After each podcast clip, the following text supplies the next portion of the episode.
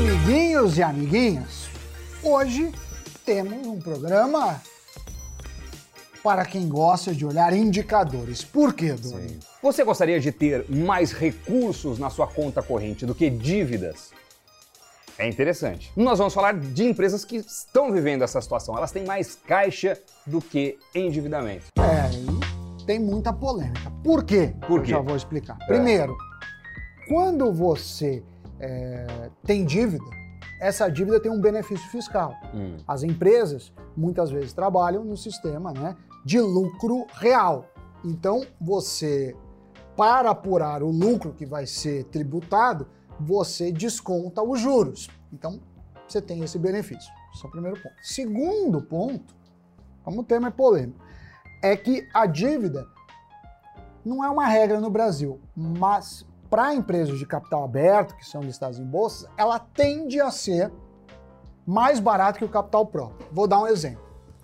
Vamos supor Petrobras. Uhum. Se a Petrobras tivesse zero de dívida, qual a chance de eu emprestar 10 reais para a Petrobras e ela não ter 10 reais para pagar daqui a seis meses? É muito pequena. Com isso, a taxa que eu teria emprestando para a Petrobras seria uma taxa lá, basicamente a Selic. Uhum. Isso. Agora, se eu for um acionista da Petrobras, como eu oscilo o meu patrimônio de acordo com a empresa, o retorno esperado tem que ser maior. É claro que cada setor tem um típico endividamento, porque se a Petrobras começar a pegar, pegar, pegar dívida, o, o, o credor pode falar, não, está tão endividado que eu não vou receber nunca e começa a subir muito a taxa. Mas ter dívida, ela é mais barata que o capital próprio, então é, ajuda a descer o custo médio ponderado de capital, que é como a empresa se financia, né? Ela tem que ter projetos que pagam mais que isso. E segundo, segundo ponto, ela, ela tem o benefício fiscal. Isso sobre dívida. Sobre caixa, eu ponho dinheiro numa empresa, o investidor põe dinheiro numa empresa para ela gerar mais do que o, o custo médio ponderado de capital. Então eu quero que ela tome projetos de risco para pagar isso. Se ela tem muito caixa, esse dinheiro não está eficiente, está parado lá. Então, é, aí a gente vai ver algumas questões de setor, mas em tese não tem por que ficar carregando um caixa é, exagerado. Uhum. Então, é polêmico e é o tema do Cafeína de, de hoje.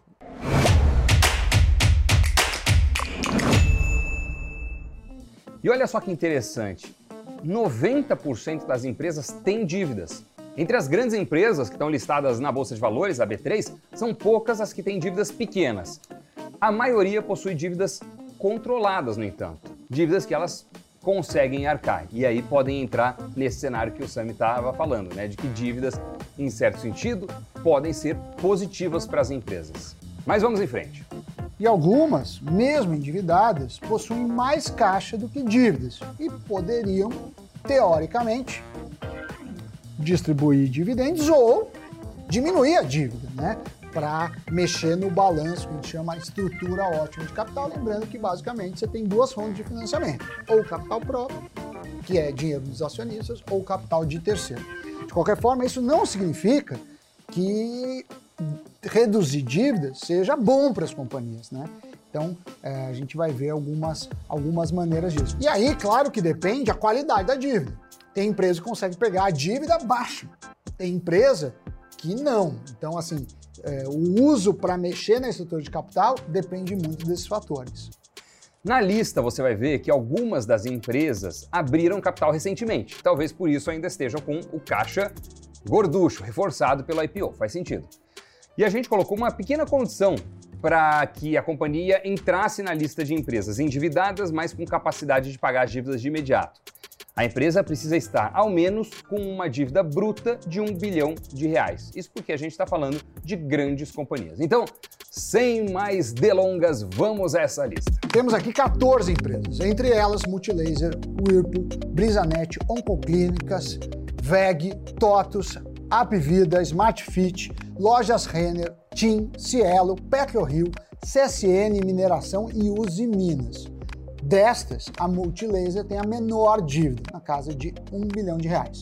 Junto a ela, tem mais cinco companhias que contam com dívidas de menos de 2 bilhões de reais. Agora, além dessas empresas, quando a gente olha para as três companhias com muito mais caixa do que dívidas, na terceira posição fica a B3, a Bolsa Brasileira. Ela tem uma dívida bruta de 13,9 bilhões de reais e surpreendentes 23,9 bilhões de reais de caixa. Sendo assim, ela tem mais de 10 bilhões de reais entre dívida e caixa, com o saldo positivo para o caixa. Em segundo lugar fica a Sul América. Ela tem uma dívida de 2 bilhões, que é bastante, mas o caixa dela é de 16,46 bilhões. A seguradora, conhecida pelos seus planos de saúde e odonto, não esteve com dívida líquida em nenhum momento da última década. Assim, como a próxima empresa que vamos falar, que fica no primeiríssimo lugar. Exatamente, Sammy Boy é a empresa campeã, que ostenta um caixa mas muito superior à sua dívida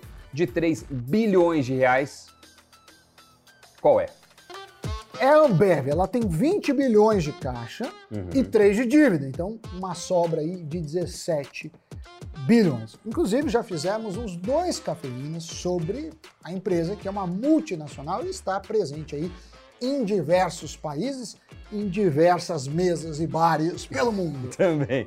Bom, na pandemia mesmo, com fechamento de restaurantes e bares, a Ambev fez um giro fenomenal nos seus negócios, acelerando o serviço de delivery, que é o Zé Delivery, que teve um impacto muito positivo nas receitas. A companhia acelerou as vendas online, seja para o atacado, seja para o varejo, e viu as receitas não serem impactadas mesmo naquela conjuntura ali de Covid e de restrição de circulação e tudo mais. É, e uma das estratégias, não necessariamente da Ambev, mas de ter um caixa, é você estar tá prestes a fazer uma aquisição de uma outra empresa, então você está se capitalizando. Você sabe, a empresa de tecnologia é muito difícil. É, a gente viu a TOTOS, por exemplo. A TOTOS é uma empresa de serviço. Uhum. Então é muito difícil ela pegar uma dívida barata, porque ela não tem um maquinário diferente, por exemplo, da Petrobras. E aí ela, ela tende a manter um caixa maior. E o segundo motivo é para essas aquisições. De qualquer forma, voltando a falar da Ambev, para quem pretende investir nela, é preciso levar em consideração que é uma empresa estável e não pode ser considerada aquelas de alto crescimento. Isso porque ela já é dominante na área em que atua, então o investidor precisa saber que ela é um bicho muito grande, talvez mais previsível, tem um histórico de dividendos é, mais estável também, um bom operacional e não deixa de ter alguns desafios, certo? É, exatamente. Aliás, analisando as ações tanto da Ambev quanto da B3 e da Sul América, a Ambev é quem pelo menos não fechou o ano no prejuízo e manteve a cotação do começo do ano. Teve algumas emoções ali, né, entre o primeiro e o segundo semestre, mas estabilizou. Já os papéis da B3 sofreram mais tanto pelo temor, pelo rumor de que pudesse surgir uma nova bolsa de valores no Brasil, uma concorrência, portanto, quanto por questões de contingência legal, processo é, que poderia vir a causar algum tipo de penalização ou prejuízo é, para a B3. Então, foram dois elementos que ao longo do ano é, fizeram com que os papéis sofressem mais. A empresa pode ser tanto vista como uma empresa de crescimento, como em alguns momentos, uma boa pagadora de dividendos. E para quem gosta de ir às compras, quando tem sangue nas ruas, é fato que os papéis da B3 e SA3 estão é, bem desvalorizados, o que para muitos é uma oportunidade de ser acionista, né? Uma empresa, como falamos, com uma dívida pequena perto do seu caixa. Muito bem, Sammy Boy. Então aí, então, essas empresas que a gente trouxe aqui, uma lista daquelas que tem o que nós gostaríamos de ter na vida da pessoa física. Um caixa muito superior às nossas dívidas.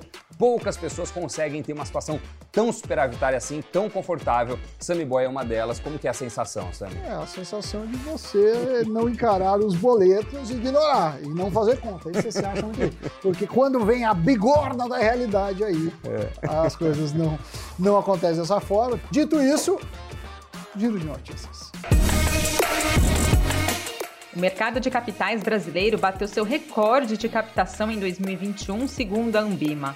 Foram 596 bilhões de reais levantados no último ano, o que é 60% maior do que o registrado em 2020. Já em comparação com o período pré-pandemia, o crescimento foi de 38%. O mercado de renda fixa e híbridos liderou a captação de recursos, registrando alta de 81%. E a inflação americana teve seu maior aumento desde 1982. Os preços ao consumidor dispararam 7% em 2021, sendo a energia elétrica mais afetada. A meta de inflação do Federal Reserve era de 2% ao ano, muito abaixo do recorde atingido. A Via, dona das marcas Ponto Frio, Casas Bahia e Extra.com, comprou a empresa de logística CNT. A companhia não revelou o valor da aquisição, mas afirmou que o pagamento será feito com o próprio caixa sem financiamento. A CNT já faz serviço de e-commerce de grandes clientes como Avon, Goodyear e Kraft Heinz. Agora sim, estamos prontos para a despedida, não sem antes pedir aquele seu like, se inscreva no nosso canal, hein? Se inscreva aqui, porque assim você fica sabendo de tudo que acontece no mercado financeiro e nos outros também. Valeu, pessoal. Tchau.